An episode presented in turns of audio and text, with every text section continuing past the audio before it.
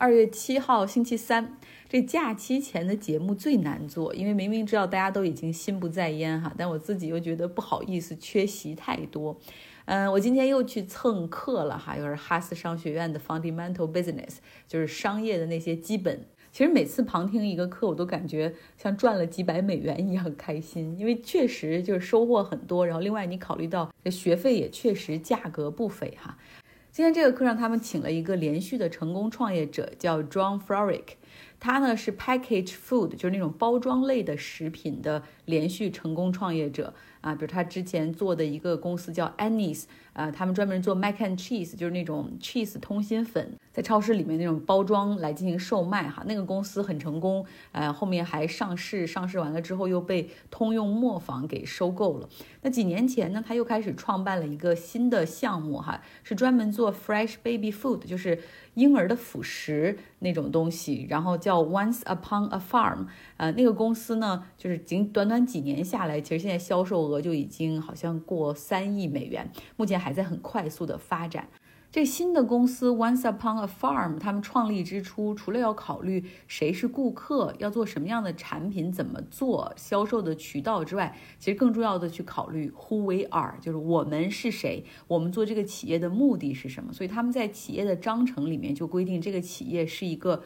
PBC，就是 Public Benefit Corporation，也就是说，不是为了只是给股东创收或者给自己创收，更多的是一个要回馈社会的公司。他说这个。在公司创办的这种章程里面就写上，是为了以后，比如说有投资人或者是有股东质疑说啊，你怎么用这么多钱去做公益？那这个是最好的一个 defense 哈，然后能够保证企业可以实现他们希望达到的 social responsibility，就是社会的责任。那他们从一开始呢就制定自己公司的这个 vision，并不是说啊我要多赚钱，而是为了能够给更多的孩子，尤其是那种贫困家庭的孩子，也可以提供那些呃就是好的有营养的这种食。物，所以他们拿很多的收入和产品会投入给公益组织，像 Save the Children，去确保贫困家庭的儿童也可以同样的有这种营养的获取哈。那好，作为一个食品类的初创公司，其实也是消费品公司哈。价格的策略以及市场的策略就非常的重要。他们当时做的这个细分的市场，就是有机的水果加上营养的微量元素混合在一起做这种婴儿辅食啊，这种 smoothie，而且是 no sugar added on，就是不加糖的。因为美国实际上很多肥胖的儿童的问题都是从小就因为吃这种糖分过多哈，所以一直吃糖就会很多的这种负面的这种未来对身体的这种压力。所以他们是做这样的一个产品。那这个细分的。市场还是空白的哈，就是这种稍微高端的有机的婴儿的 fresh 的辅食，然后价格的定位呢，他们大概市场上其实有非常廉价的产品，大概八八毛钱就可以买一袋儿，但是他们定位大概差不多有两块五毛钱，呃美元一袋儿，然后来进入市场。然后他这个策略就是说，当然是核算了他们所有的成本之后，嗯，然后同时呢也觉得不应该用这种价格牺牲去换取市场氛围，所以这就有一个。在商学院里面有一个词儿哈，如果你是做产品叫 premium product，说明这样的产品它的定价至少是同类产品的百分之二十那么高，这说明你是确定的一个高端的一个定位哈，或者是一个高品质的这种定位。那他说做一个 premium product，实际上就从一开始你就知道你你不是做亏钱的买卖，你不能依赖于烧钱，对吧？你要算。采购成本，然后你的渠道啊，你不是去疯狂的压低供应链，然后去去降低这种产品的质量，而是让所有的在这个链条上的人都可以获益哈。然后同时公司也还在做一些创新的产品的研发，还有这个婴儿产品的这种冰箱在超市里进行展示哈。所以这些都需要钱，都要考虑进去啊。第二个呢，就是说把这个价格稍微定的合适的话，也非常有利于他们去融资哈。呃，然后当市场打开之后，实际上你如果用商学院另外一个很 fancy 的词儿叫 product life cycle，就是你一个产品生命周期，它最一开始有 introduction，就是进入市场的时机，还有 growth。就是你增长的这个快速增长的这个时间，后面还有 mature 哈 maturity，就是当它这个市场开始变得成熟的时候，他认为说在快速增长的这个时候，你可以去稍微不叫降价哈，而叫 relax 这个价格，呃，不是单价单包的下降，而是说你可以去推更大的包装，比如说六包连售会给一些 discount，或者是开辟一些每个月的这种订阅的 subscriber，就是订阅服务，比如他买十二个月的那个会便宜多少钱。所以通过这个哈，既保证了公司呃从一开始就能够盈利，然后同时你确定了自己的这种一个市场的定位啊。确保供应链的每一个环节，大家都是可以呃获益的。然后另外呢，你又用一些其他的手段，你可以去扩大自己的客群。那这是价格的策略哈，pricing strategy。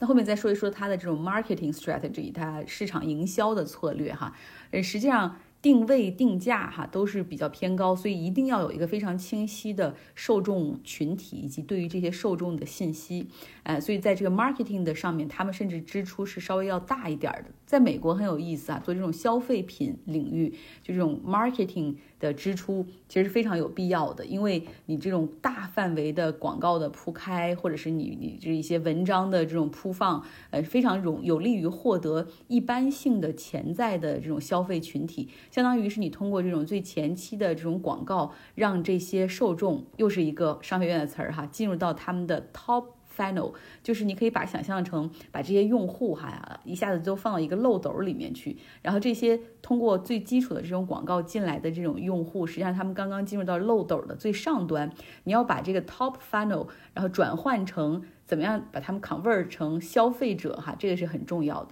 但这个过程之中，实际上你让他们看到一次广告、两次广告，对于这些大众用户，他就有了一个 mental availability，也就是说，他对你这个产品就有了初步的印象。有了印象怎么办？下一步就是让他们在商超里能够买得到哈，就是你这样才能够把他们进行转换。所以呢，他们在这个铺广告之外，要配合大量的在店铺里面去进入实体店去铺货，进入 retail。呃，很快的，他们从三百家超市扩大到八百家有机超市，还有像塔吉特这种地方。呃，然后进有在货架上，你就可以看到他们的产品了。当然，他们的团队里面还有一个很重要的人物哈，是一个算是明星合伙人 Jennifer。Ganna，他是那个本阿尔弗莱克的前妻，就也是一个好莱坞的明星。他自己因为有孩子嘛，所以他很就是他一直也是在找这种 fresh baby food，还有怎么样去可以帮助更多的儿童获得有营养的这种食品。所以他也进入到了这个团队哈，也投了资。然后同时他也在社交媒体上或者对于媒体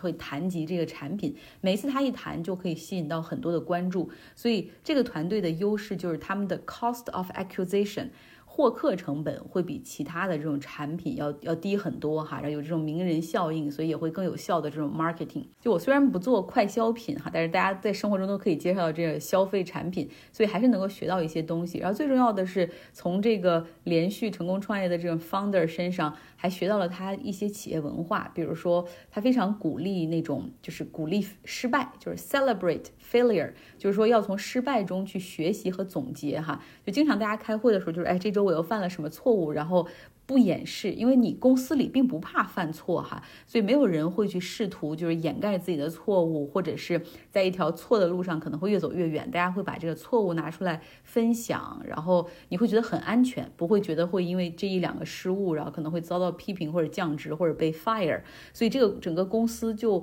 很快的会从失失误中去去分享，然后分析讨论，然后找到解决的办法哈。呃，然后他。给我第二个启发就是，你不论做什么，做创业者也好，或者做连续的这种公司壮大之后的这样的管理层也好，都是要不停的去学习。像他。呃，在去年的时候还加入到了 Berkeley 的一个 AI 的一个课程里面去，就学习和了解各种各样的这种 AI 工具，也是为了让工作可以变得更加高效。因为像 ChatGPT 横空出世之后，对于 marketing 或者对于广告行业来说，简直是翻天覆地的变化。他说他就看到一个跟他们合作的广告团队，原来是六个人的团队吧，后来就缩减到两个人哈，因为他们更多的去利用这种 AI 的工具去撰写文案啊，制作问卷调查，然后进行。用户反馈的这种分析，然后就变成了 AI 成了人的这种好几个助手助理的感觉。那现在像他们公司的财务团队也都大量在使用 AI 的工具哈，所以你就看到，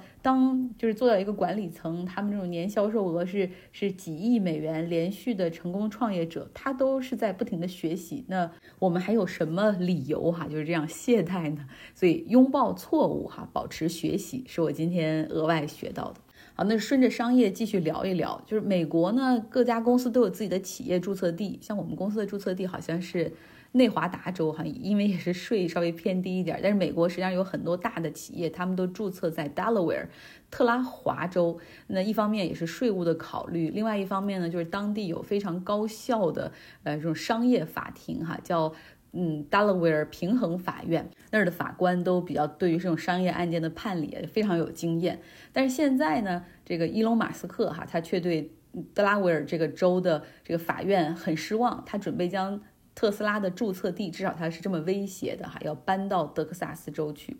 嗯，上一周 Delaware 平衡法院的法官裁决对马斯克非常不利的裁决，就是特斯拉董事会不能够给马斯克发价值啊，现在是五百六十亿美元的一个股权激励计划。嗯，那我们来回顾一下哈，这董事会特斯拉董事会都批准了，为什么法院要驳回呢？这对马斯克来说，这是真金白银的这种损失哈。搞得他非常生气，呃，那事情要追溯到二零一八年，那个时候不知道大家还记不记得，就是马斯克和特斯拉的董事会达成了一个 compensation plan，就是一个怎么样激励他的一个算是薪酬包吧。马斯克说了，我不要年薪哈，所以就是年薪这个地方是零，但是他可以获得多达三亿股特斯拉的股票期权，然后这个跟。董事会总共是制定了十二个部分，哈，非常细的应对，比如说股价和业绩指标达到什么，它可以拿到多少，达到什么拿到多少。那在过去五年里面，至少从股价这个和交付量上，我觉得它都都已经达到了。特斯拉的股价在过去五年里涨了百分之八百，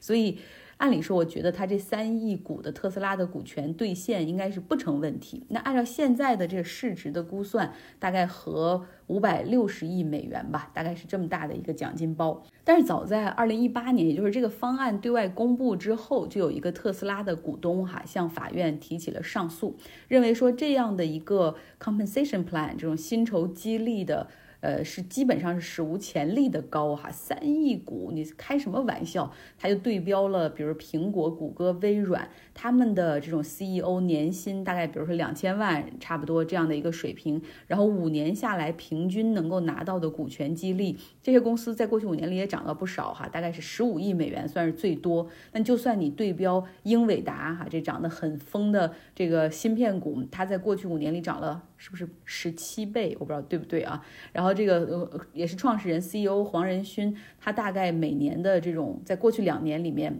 疯涨的这两年里面，每年大概他可以获得五亿美元。所以你相比之下，这个马斯克这个高达五百多亿美元的一个奖励包，那实在是高的离谱哈，非常值得怀疑。他认为说能够当时跟董事会达成这个包，主要是因为马斯克利用了他的那种影响力哈，就是去左右了董事会的。决定啊，威逼利诱，包括董事会里都是他的朋友和兄弟啊，就是批准了这个非常离谱的不公平的股权激励计划。而这个股东呢，还怀疑说马斯克最后会用这笔钱套现，然后去资助 SpaceX 的移民火星计划啊。归根到底，到头来是对特斯拉和大部分股东是不公平的哈。这个官司其实打了几年，像马斯克在二零二二年的时候还出庭作证哈，就是来讲述这个 compensation plan，当时这个薪酬激励计划制定的过程哈，董事会的流程，包括他最后在那个举手表决的会议上，他也是没有参加来避嫌等等。不过最终呢，法官在上周的时候是裁定说，啊，这个董事会没有充分独立于马斯克，尤其像其中一名董事是马斯克的亲兄弟哈，Campbell，还有其他几个董事也是马斯克长期的朋友和同事啊，而且确实这个薪酬激励的计划非常的高，远超于这个马斯克确实就做到的这个水平，所以他。这个法官是裁决马斯克败诉，命令特斯拉必须取消这个股权激励计划，同时制定一个新的薪酬计划。所以这让马斯克非常的气愤哈，就是我们董事会都批准了，你现在是需要我怎么样呢？我是不是可以再重新搞一个全体啊这个特斯拉股东的集体投票，然后来说服你？毕竟这是我们公司自己的事儿啊。呃，然后反正他对这个 Delaware 的法官口诛笔伐，在他的那个 Twitter X 平台上面各种各样的批评，还威胁说要把特斯拉的注册地直接搬到呃那个德克萨斯州。呃，但是不管怎么样，在法律上的程序，他们决定继续上诉哈，他们上诉的法院将是 Delaware 的州最高法院。好了，最后一个消息来自于英国哈，本周英国王室传来了一个不利的消息，七十五岁的查尔斯国王宣布查出了癌症，没有具体透露是什么样的癌，但是他暂时将不再出席任何的这种 public duties。呃，public duties 就是英国王室的主要工作哈。作为王室，国王也好，王子、王妃，呃，都是要进行工作的哈。他们会参加很多的这种 public events，包括慈善筹款呐，比如到各个地方去参加各种仪式、剪彩，去学校里跟孩子们聊啊，或者参加一些体育赛事的这种呃颁奖啊等等，就是还有一些外事招待。其实他们的生活或者他们的工作实际上是比较忙的。那现在查尔斯国王有病之后。呢，他将专注于治疗，哈，就是暂时不会再出席这些 public duties。那谁来代替他呢？那就是当然是王位第一顺位继承人威廉王子，哈，他将承担更多的 public duties。但实际上，他的妻子凯特王妃在上个月也做了手术。王室虽然没有对外披露具体是什么样的这种疾病，哈，但是这个手术是是做了。然后凯特王妃也是在家休养，然后像威廉其实也是请了算是病假，在家就照顾妻子。所以你现在看起来就是。忽然之间显得王室的这种主要成员就有点人手紧缺哈，能出席这种 public duty 的人就就有点少了，所以大家预计就是威廉王子现在应该会承承担更多的这种义务，包括凯特王妃大概可能在。复活节之前吧，大概就可以会重返 public duty 的这种工作岗位。然后另外呢，就是 royal family is also a family，就是皇室的家庭，它最后也是一个家庭，对吧？一旦将这个家里的老人生病的时候，那你肯定像远在美国的。呃，哈里王子他也要回呃英国来探望自己的父亲哈。那这个家庭 royal family 里面也有很多的纷争和 drama。其实现在看起来好像就是这个哈里王子跟他父亲的关系，嗯，不是很差。但是实际上他跟他哥哥和嫂子的关系比较差。不知道这一次利用这样的回家探望父亲的机会，可不可以呃兄弟之间有一个和解哈？好了，这就是今天的节目哇，啰啰嗦嗦的居然讲了十七分钟。希望你有个愉快的周三。